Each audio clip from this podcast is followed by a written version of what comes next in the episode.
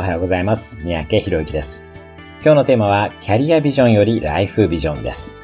仕事などのキャリアビジョンを立てる前に、人生全般のライフビジョンを立てましょう。ライフビジョンとは、なりたい自分像や得たい能力、欲しいもの、やりたいこと、社会に与えたい影響などです。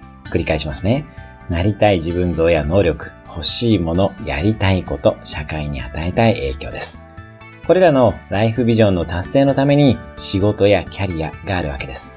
例えば、世の中にこういう貢献がしたいから、仕事ではこんなことがしたい。これくらいの収入が得たいからこういうキャリアを描くなどです。また、仕事やキャリアよりも当然ながら家庭や子育ての方が重要です。